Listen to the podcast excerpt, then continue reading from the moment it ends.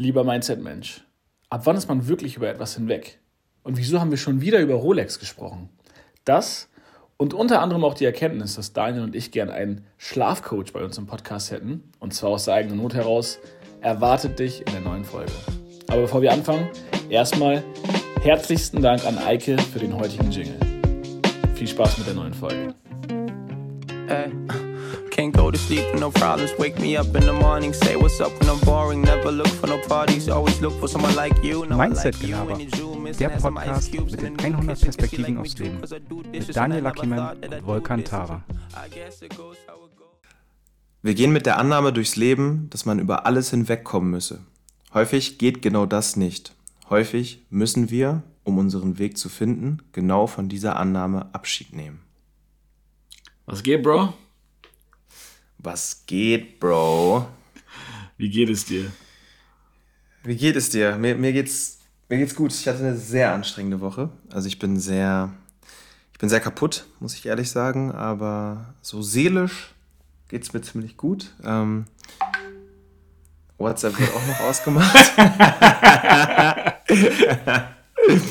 und und ähm, ja, äh, ich, ich hätte diese, dieses Mal gerne gesagt, dass wir das Ganze komplett ohne technische Struggles hier auf die Beine gestellt bekommen haben. Wir hatten schon deutlich schlimmere Struggles, also für unsere Verhältnisse sind wir, glaube ich, gerade sehr gut unterwegs. Aber Boah. das Internet hing mal wieder Böses und Auge. so weiter und so fort. Gebälle im Hintergrund bei dir. Ähm, ja, äh, wie du schon beim letzten Mal gesagt hast, ohne irgendwelche Struggles äh, ist es keine authentische Mindset-Gelaber-Folge.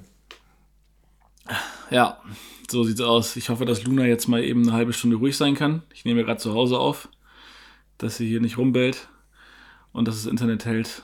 Aber lassen wir uns überraschen. Es gibt nichts, was uns noch erschüttern kann. Daher. Eben, eben, eben. Wir haben alles erlebt, alles erlebt. ähm, ich habe ich hab schon wieder tausend Gedanken in meinem Kopf. Wo fange ich an?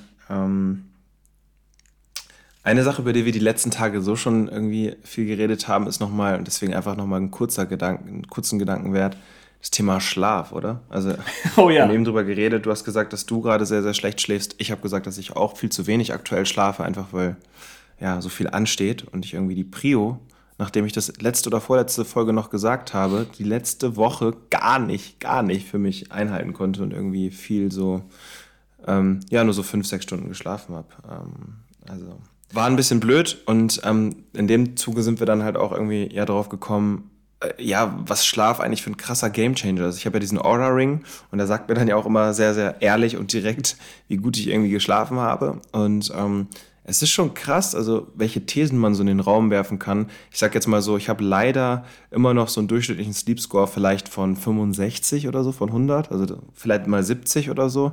Am Wochenende vielleicht auch mal 75. Aber das ist so mein Game. Und ich frage mich manchmal so, was würde in meinem Leben eigentlich passieren, wenn dieser Sleep Score irgendwie in Richtung 90 oder 95 geht, so.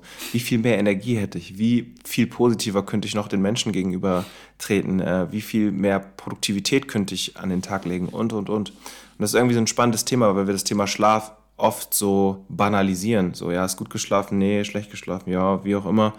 So ein bisschen Zufall. Nee, Alter. So, also es ist super wichtig, glaube ich, sich mit diesem Thema tiefgehend auseinanderzusetzen, weil äh, es gibt Studien dazu, die auch belegen, so dass Menschen, die gut schlafen, deutlich länger gesund bleiben, deutlich mentaler äh, gesund sind ähm, und und und. Das macht so so viel mit deinem Leben. Also mit anderen Worten so so wie du schläfst, so ist dein ganzes Leben von deiner von deiner ganzen Qualität her, von deinen ganzen Beziehungen her, von deiner Fitness her und ähm, deswegen irgendwie irgendwie bewegt mich das gerade. Ja, fühle ich, weil äh, mein Rhythmus des zu Bettgehens hat sich nach dem äh, Zurückkommen nach Deutschland nicht verändert. Aber mein Rhythmus des Aufstehens am Morgen ist deutlich früher als vorher. Und dementsprechend merke ich gerade, dass ich echt nicht so fit durch den Alltag gehe.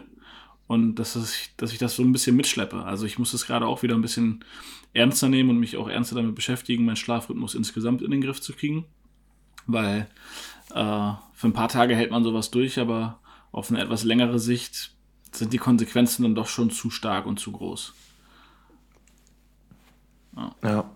Also ich, ich glaube, wir müssen tatsächlich irgendwie mal dafür sorgen, dass wir nochmal so einen Schlafexperten oder so in unseren Podcast hier reinholen, weil ich glaube, das ist echt so ein, so ein spannendes Thema. Ähm, ja, wie man da auch irgendwie sich selbst hacken kann, wann man das letzte Mal essen sollte, ob man Magnesium morgens oder abends nehmen sollte, äh, wie gut Melatonin ist, wenn man es dosiert irgendwie nimmt oder auch nicht und so. Also sind schon spannende Themen, bewegt mich gerade sehr. Ähm, aber lass uns mal kurz über das Quote reden. Ja, willst du nochmal vorlesen? Ähm, ich habe es jetzt gerade schon weggeklickt, aber sinngemäß, sinngemäß äh, geht es halt darum, dass äh, wir uns von der Annahme verabschieden müssen, dass ähm, wir über, wir über alle Dinge in unserem Leben hinwegkommen. Genau. Und irgendwie, irgendwie weiß ich nicht, ob ich da mitgehe, deswegen will ich mal kurz mit dir darüber diskutieren, aber ich glaube schon, dass da was dran ist. Ich glaube, man kann nicht über alle Traumata in seinem Leben wirklich vollumfänglich hinwegkommen, sondern ich glaube, bei den krassen Dingen im Leben, die einen wirklich sehr, sehr verletzen, prägen, wie auch immer, ist es eher so, dass man diese Dinge als, als neuen Teil der eigenen Identität und der eigenen Journey akzeptieren muss. Oder in einem anderen Bild gesprochen, ähm, dass man halt irgendwie einen, einen neuen Gegenstand in seinen Rucksack packt, den man, also in seinen Rucksack des Lebens sozusagen, den man sein Leben lang dann auch irgendwo mit sich trägt. So. Und ich glaube aber auch, dass diese Dinge, jetzt könnte man ja sagen, boah, dann ist der Rucksack ja irgendwann mit der Zeit super voll, äh, wenn man dann irgendwie älter wird. Ich glaube halt aber auch so, dass die Schultern, auf denen der Rucksack lastet, äh, umso stabiler und stärker werden, umso mehr man diese er Ereignisse durchmacht und auch übersteht. Das hast du jetzt bildlich natürlich wunderbar ausgedrückt. Danke dir. Gerne doch. ähm, ich finde, in dem Zusammenhang muss man vielleicht erstmal auch für sich klären, was heißt überhaupt über etwas hinwegkommen. Und wenn es dann darum geht, irgendwie das als Teil der neuen Identität oder Realität äh, mit durchs Leben zu schleppen, heißt das in anderen Worten vielleicht auch einfach nur zu lernen, damit zu leben. Und ab welchem Punkt ist es darüber hinwegkommen und ab welchem Punkt ist es Teil der neuen Identität und Realität einnehmen.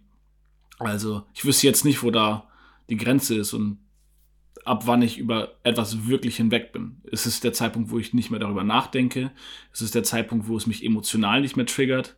Ist es der Zeitpunkt, wo ich über gewisse Dinge ganz offen reden kann? Also muss man natürlich auch immer im Kontext sehen, immer ähm, die Situation selbst. Ähm, aber ab wann ist man wirklich über etwas hinweg? Wer definiert das? Voll die gute Frage. Ja, richtig gute Frage. Ich, ich kann es dir nicht sagen. Ähm, ich würde, ich würde sagen, ich würde sagen, vielleicht ist man genau ab dem Punkt über eine Sache hinweg, wo man akzeptiert, dass diese Sache zu einem, zu, zum Teil von einem geworden ist. So.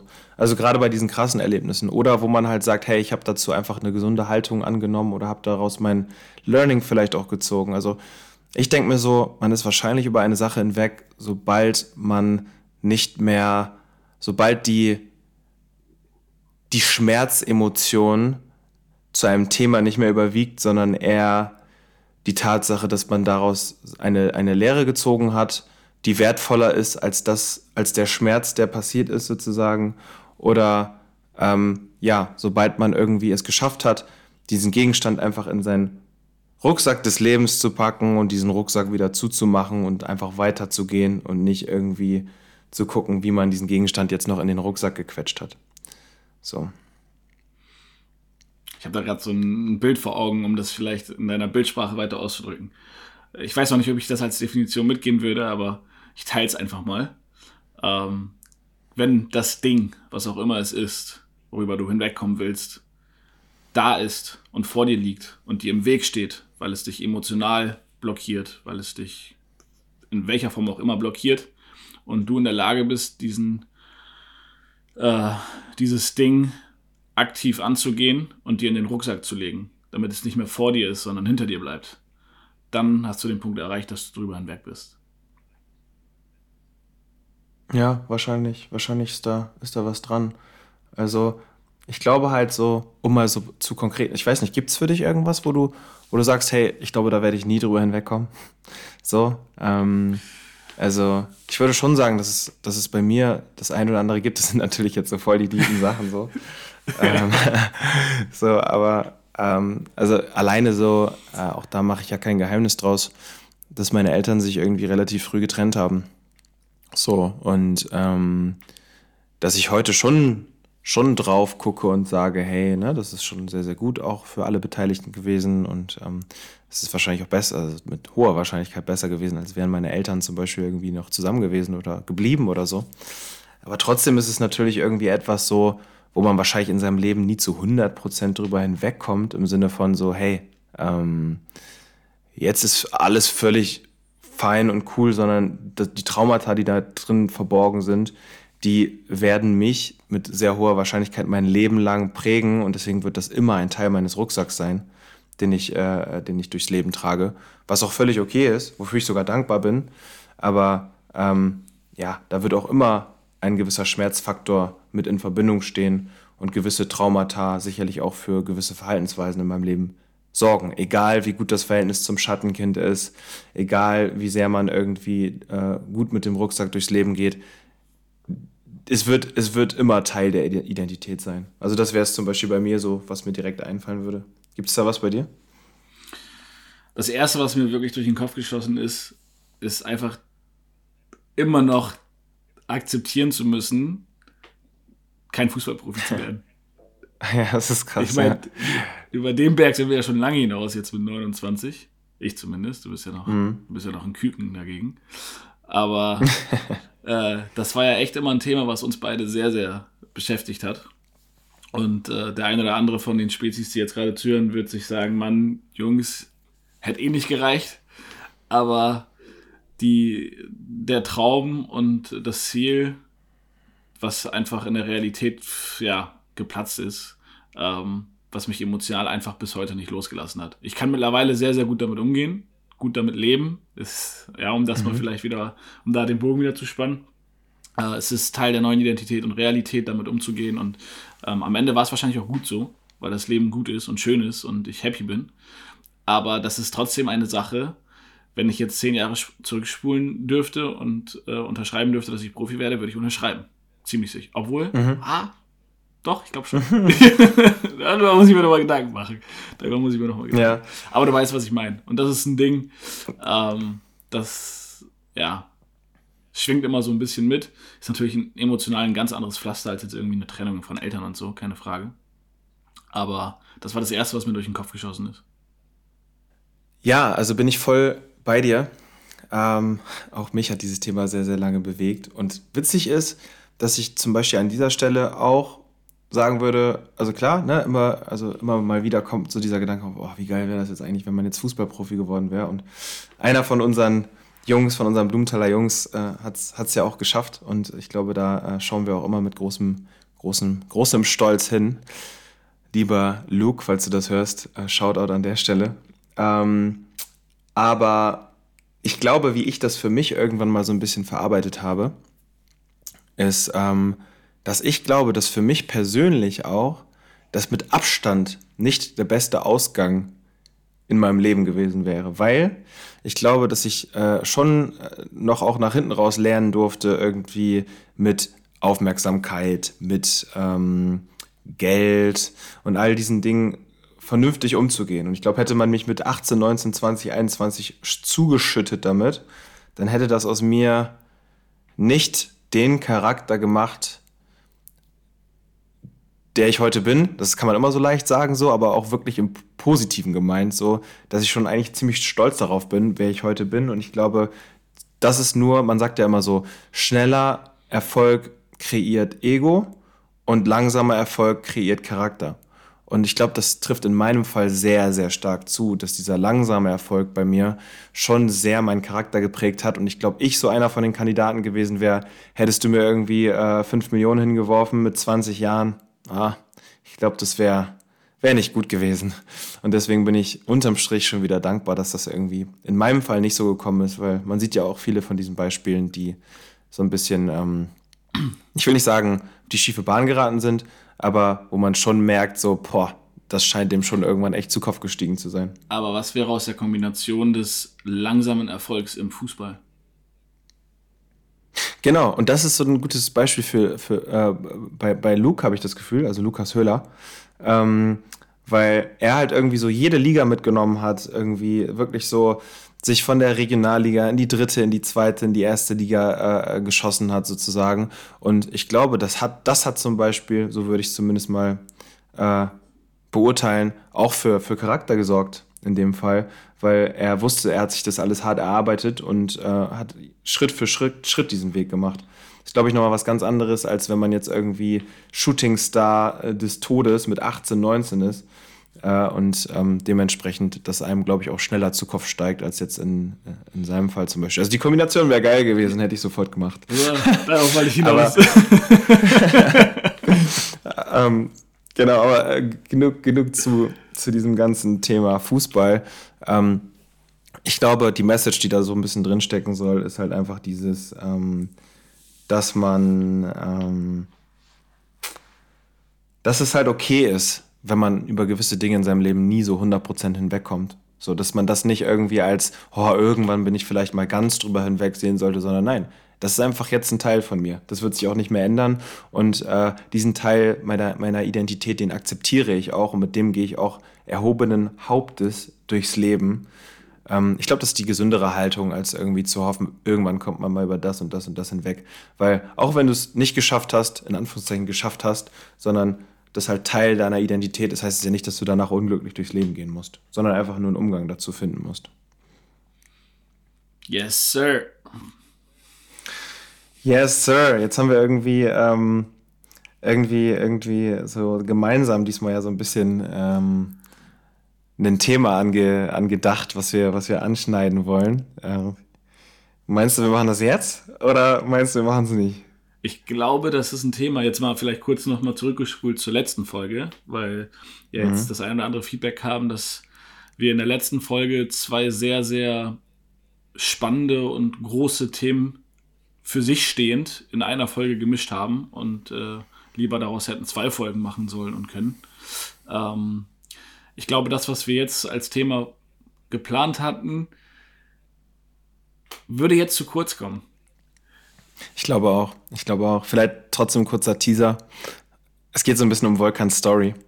Ähm, und wie er so ein bisschen an dem Punkt gekommen ist, wo er heute ist und äh, welche Etappen er so genommen hat und wie das vielleicht auch im, im Kontrast zu, zu, meinem Leben steht und meiner Story. Äh, mehr spoilern will ich jetzt nicht, aber äh, ich denke mal, dass wir das dann in der nächsten oder übernächsten Folge nochmal aufgreifen werden. Aber du hast recht. Ähm, lass, uns das, lass uns das mal aufsparen fürs nächste Mal. Ähm, und ähm, das andere Lustige ist, dass du, dass, dass wir eben ja gesagt haben, hey, wer stellt dem anderen eigentlich äh, heute die Frage des Lebens?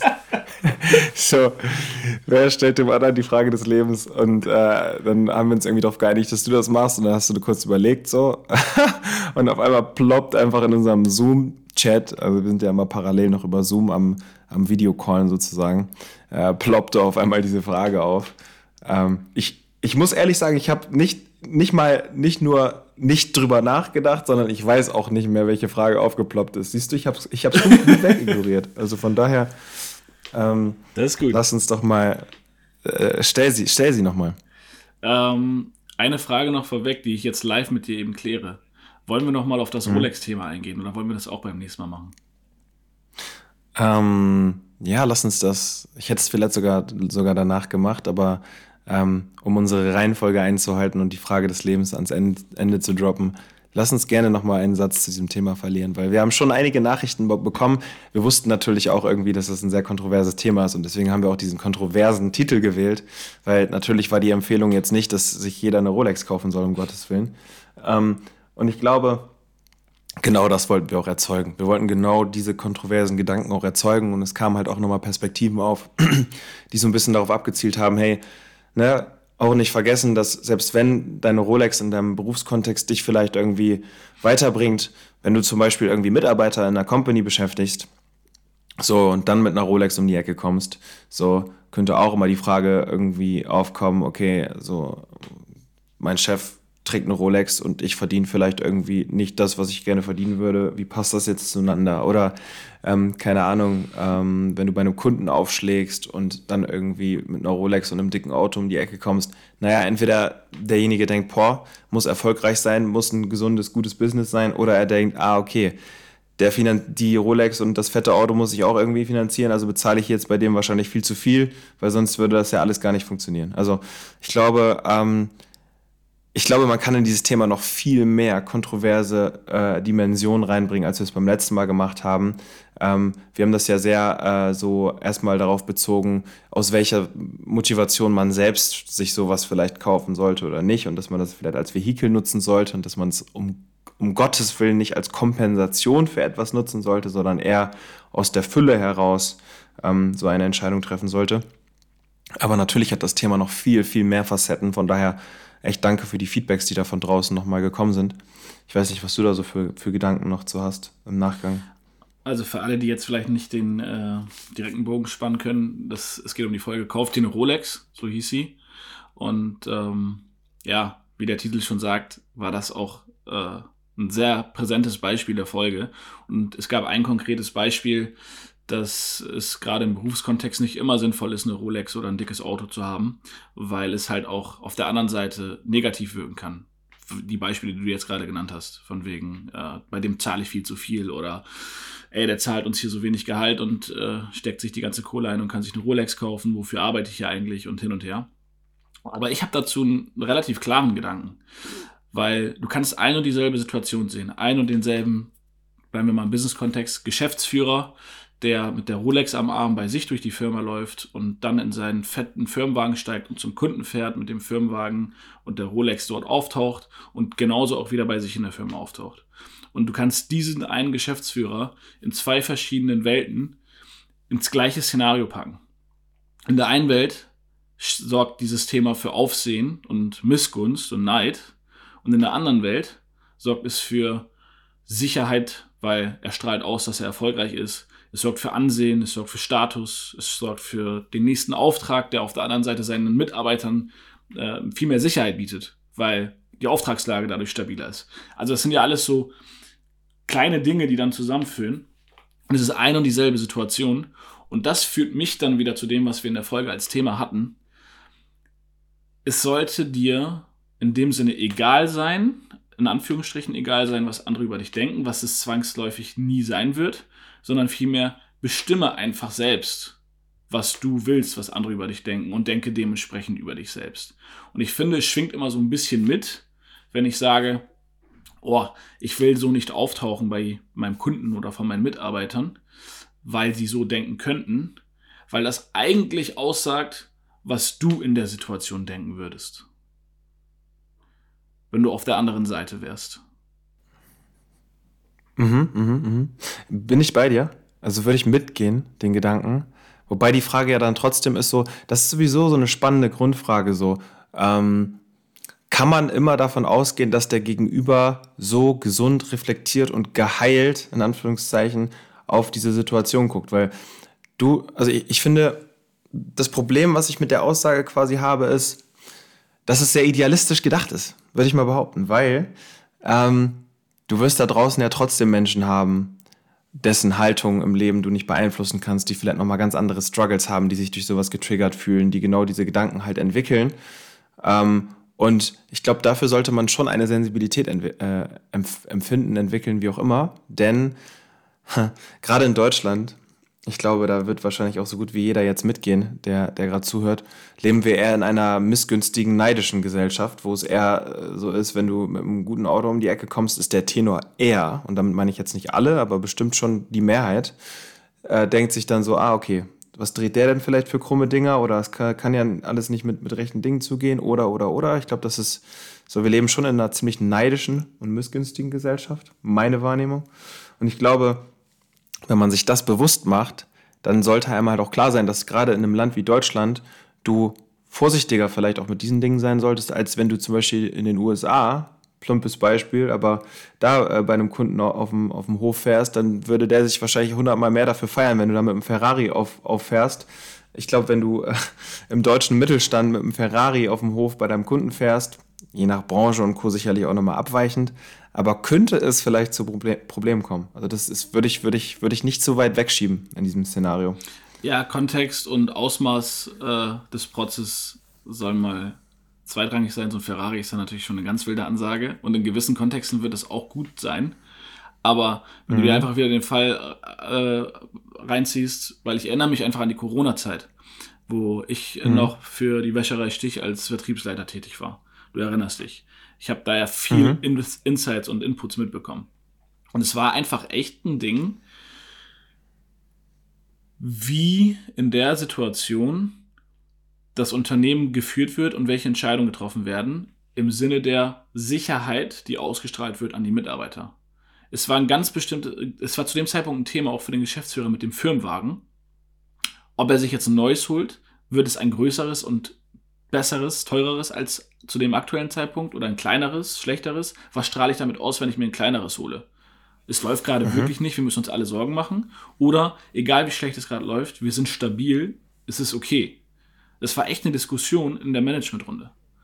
Und es war eine mhm. angemessene, mhm. angebrachte. Und wenn du jetzt zwei Mitarbeiter dahin stellst und der eine braucht das Zeichen von, äh, ich hole mir jetzt ein kleineres Auto, weil äh, ich will mir nicht die Taschen voll machen, während wir hier eine Krise haben. Mhm. Und der andere freut sich darüber, dass du dir ein dickes Auto holst, weil es ihm eine Sicherheit vermittelt. Wo liegt die Wahrheit? Mhm. Super spannend super spannend, weil es da, glaube ich, auch kein richtig und falsch gibt. Ne? Also Ende? es zeigt halt einfach nur, welche Verantwortung man, glaube ich, und das ist jetzt Business-Kontext, ne? Auch, auch die Menschen, die jetzt vielleicht gerade gar nicht so relaten können, weil sie gar nicht so in diesem Business-Ding vielleicht so tief drinstecken oder so. Aber ich glaube, man kann das auf alles andere halt auch übertragen. So, ne? Also je mehr Menschen du beeinflusst vielleicht auch, weil du Meinungsführer in deiner Gruppe bist, weil du einfach jemand bist, zu dem die Leute irgendwie hochschauen, weil du irgendwie Energiegeber für viele Menschen bist, wie auch immer. So, diese Rolle wird dir auch äh, in diesen Kontexten unabhängig vom Business zuteil, weil du trägst, je mehr Menschen du halt in deinem Dunstkreis hast, die irgendwie zu dir schauen und irgendwie eine Relation zu dir haben, desto mehr muss dir zumindest bewusst sein. Und ich glaube, so kann man, kann man das auch stehen lassen, das Thema, dass du eine Verantwortung trägst und dir darüber bewusst sein musst, dass alles, was du tust, einen Hebel hat und eine Auswirkung hat, eine unmittelbare Auswirkung ähm, auf dein Umfeld. So. Und das ist eine Verantwortung. Und der muss man sich zumindest auch, auch im Freundschaftskontext zum Beispiel bewusst sein. Wenn du halt eher der bist in deiner Gruppe, wo die Leute so ein bisschen sich daran orientieren und wo sie irgendwie gucken, was macht der eigentlich, wie würde der jetzt antworten, wie würde der sich verhalten äh, und so ein bisschen der Ansprechpartner bist, den die Leute auch aufsuchen, äh, wenn es denen schlecht geht, ich glaube schon, dann hat man halt auch eine höhere Verantwortung, wie man sich dann in den einzelnen Situationen irgendwie verhält und dieses Bewusstsein zu entwickeln. Ich glaube, das ist schon die halbe Miete, um dann am Ende auch zu guten Entscheidungen zu kommen. Und ich glaube, wie so oft im Leben, wenn man die Dinge richtig kommuniziert und wenn man das Kind auch einfach beim Namen nennt, so, dann ähm, dann hat man auch weniger Probleme. Vielleicht sollte man dann in diesem Beispiel, das du gerade genannt hast, sogar echt den direkten Weg zu seinen Mitarbeitern suchen und denen einfach erklären, hey, pass auf, ich will dir einfach mal erzählen, warum ich mich jetzt zum Beispiel da und dafür entschieden habe. So. Ja, Bewusstsein und Verantwortung sind in dem Zusammenhang, glaube ich, die ausschlaggebenden Begriffe. Und äh, es gibt keine einzige Wahrheit oder keine klare Wahrheit. Die muss jeder für sich definieren. Am besten auf Basis von Bewusstsein und Verantwortung. Aber ja, ähm, dann hoffen wir, dass das äh, Thema neu aufgegriffen jetzt nochmal für neue, neues Feedback sorgt. Äh, beim letzten Mal kam da echt yes. einiges. Ähm, und dann würde ich sagen, kommen wir zur Frage des Lebens. Schaffen wir das noch? Ja, hau raus. Wirf rüber das Ding. Ich werf mal rüber das Ding. Also, lieber Daniel, was weißt du heute, was du gerne früher gewusst hättest? Mhm.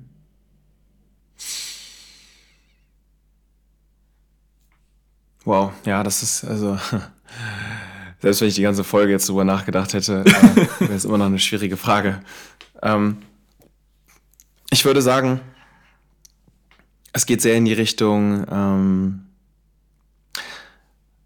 dass ich wirklich okay bin, wie ich bin.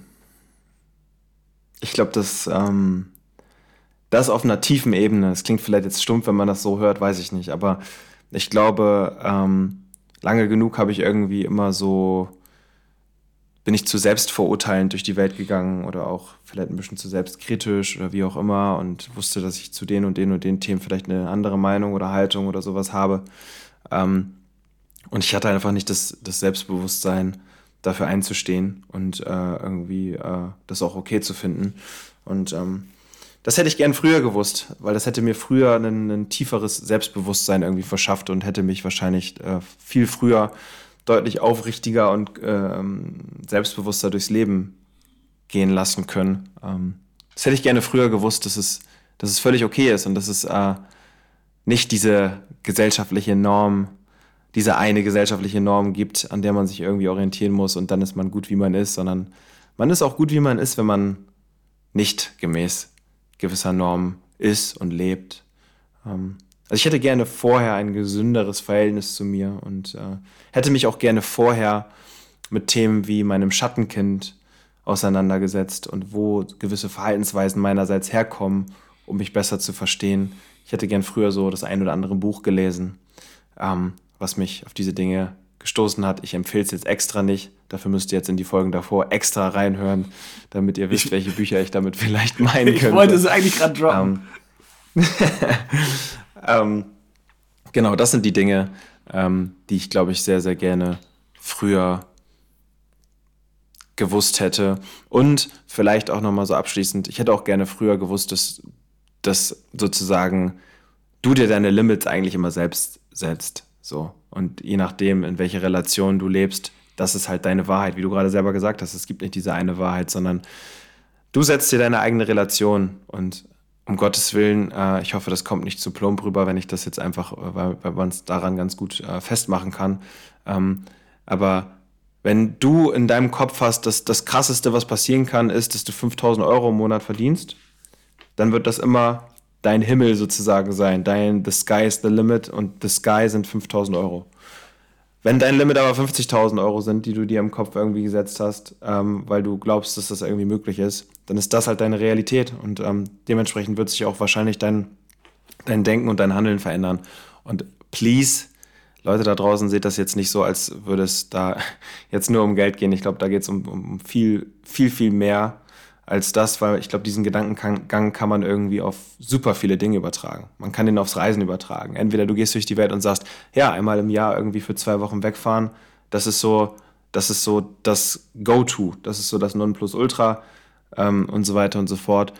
Oder du gehst halt durchs Leben und sagst, hey, theoretisch könnte auch mein ganzes Leben eine Reise sein und ich muss mir nur alles andere drumherum bauen, aber meine große Leidenschaft ist Reisen. Das heißt, ich bin irgendwie die Hälfte des Jahres am Reisen und krieg's trotzdem hin. Das ist auch eine Frage von Realität und Perspektive. Und das hätte ich gern auch früher gewusst, dass man sich seine Welt eigentlich schon ziemlich, ziemlich selbst bauen und erschaffen kann. Als Schöpfer. Das ist jetzt eine ziemlich lange Antwort und eine ziemlich diverse Antwort, aber das sind so meine Gedanken dazu. Das sagt ja nur, dass du viel Neues gelernt hast. Schon. Aus, aus Wie ist es bei dir? Ähm, ja, also der letzte Satz hat mich gerade schon sehr getriggert. Also ich muss dazu sagen, so wie du, habe ich mir auch jetzt, äh, bevor ich dir die Frage gestellt habe, keine äh, Gedanken zur Antwort gemacht, wie ich sie selbst beantworten würde. Aber dass du dir dein Leben selbst kreierst und erschaffst, das habe ich vor allem durch die Bali-Entscheidung halt sehr, sehr stark gemerkt. Dass, ähm, das hätte ich gern früher gewusst, dass ein episches Leben, um da mal vielleicht wieder drauf einzugehen, äh, meistens nur eine Entscheidung weg ist.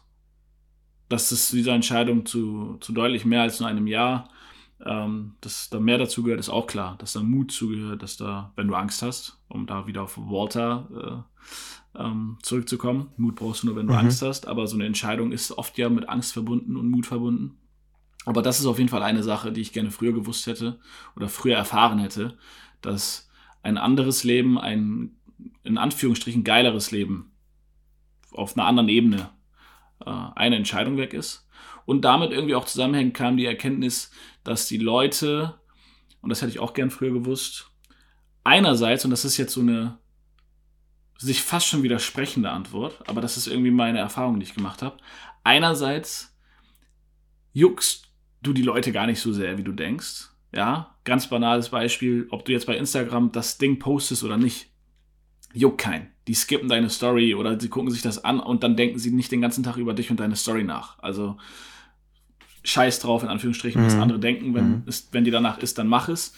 Ähm, da habe ich mich früher doch ein bisschen mehr zurückgehalten, als ich es mir selbst zugesprochen hätte. Ich dachte, da war ich deutlich freier. Das hat sich auf Bali nochmal sehr, sehr krass ins Positive verändert.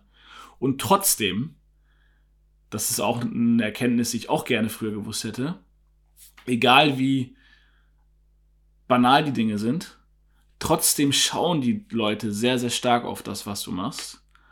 Und der Impact, der damit mitschwingt und auch wieder die Verantwortung, was damit mitschwingt, ist halt auch krass. Und das gibt mir aktuell sehr, sehr viel. Ähm, ich habe häufiger das Feedback bekommen, Bro, geil, dass du auf Bali ähm, jeden Tag postest, dass du Sport machst. Das motiviert mich sehr, auch jeden Tag Sport zu machen. Oder zumindest mehrmals die Woche. Oder der Impact von dem Podcast, wie viel Feedback da kommt. Teilweise auch von äh, Eltern, von Freunden von uns, die dann irgendwie Dinge, die sie aufgeschoben haben, auf einmal angehen. Mhm. Und ich, du weißt, was ich meine, das konkrete Beispiel. So, das sind so Dinge, um da einfach wieder so, so einen ja. Schuh draus zu machen. Einerseits juckt es keinen, was du machst, im großen Sinne, aber im kleinen hat alles, was du machst, doch einen Impact. Und das ist so eine Erkenntnis, das hätte ich gern früher gewusst, weil ich glaube, dann hätte ich vielleicht noch mal ein anderes Bewusstsein für all das, was ich früher gemacht habe, gehabt und vielleicht auch deutlich mehr Impact schon gehabt. Ja, ja, da, also mir fällt so das Wort Selbstwirksamkeit dazu auf jeden Fall ein, so, ähm, dass man sich seine Handlungen dann mit der Zeit vielleicht auch irgendwie bewusster wird. Und ich glaube, und das nochmal so ganz vorne weggestellt, so, ich glaube, kein Mensch auf der Welt kann dich verurteilen, solange du dich nicht selbst verurteilst. So. Also, wenn du gefestigt mit dem bist, was du tust und ähm, dich auch frei machst davon, dass jemand anders das vielleicht nicht gut findet, und es wird eh immer jemanden geben, der irgendwas nicht gut findet, was du tust, ähm, desto, desto freier kannst du durch Leben, durchs Leben gehen. Und ich glaube, das ist Freiheit. Ich glaube wirklich, das ist eine sehr, sehr hohe Form der Freiheit, wenn du es schaffst, raus aus dem Vergleich zu kommen, aber auch raus aus dem, der Angst vor Verurteilung und dir sagst, hey, der einzige Mensch, der in der Lage ist, mich zu verurteilen, bin eigentlich ich selbst. Weil, ne, so, selbst wenn jemand um die Ecke kommt und sagt, hey, das und das und das, warum machst du das eigentlich nicht und bla und da, und auch vielleicht tausend Argumente bringt, dann hast du immer noch die Macht darüber, wie du dich da positionierst und ob du am Ende sagst, ja, ähm, ich mache das, weil ich das gut finde und weil ich mich gut finde, wie ich bin. So, ob du das jetzt gut findest oder nicht, alles fein, nehme ich gerne für mich mit. Denk nochmal drüber nach. Vielleicht kann ich tatsächlich für mich selber auch nochmal irgendwas anpassen. Aber du entscheidest eigentlich immer, welche Macht du anderen Menschen gibst. So, indem du halt entscheidest, wie sehr du dich von anderen Menschen irgendwie verurteilen lässt oder ob du einfach sagst, hey, der einzige Mensch, der sich verurteilen kann, das bin halt irgendwie ich selbst. Ich hoffe, das war verständlich. Bisschen kryptisch ausgedrückt, aber ich hoffe, die Message kam durch. Mit der Message beenden wir jetzt die Folge. Da kann jeder nochmal drüber nachdenken, was du mit den kryptischen Ausdrücken sagen wolltest. Bei mir ist es angekommen, ich gehe es mit und würde sagen, Lieber Daniel, hat Spaß gemacht. Bis zum nächsten Mal. Hat Spaß gemacht. Äh, Herr Tava, ne, um in diesem Kontext wieder zu bleiben, es hat mir Spaß gemacht. Und äh, ich fahre jetzt nach Kopenhagen. Credo, ich freue mich auf dich. Los geht's. Peace out. Bis, ciao, ciao. Bis dann. Ciao.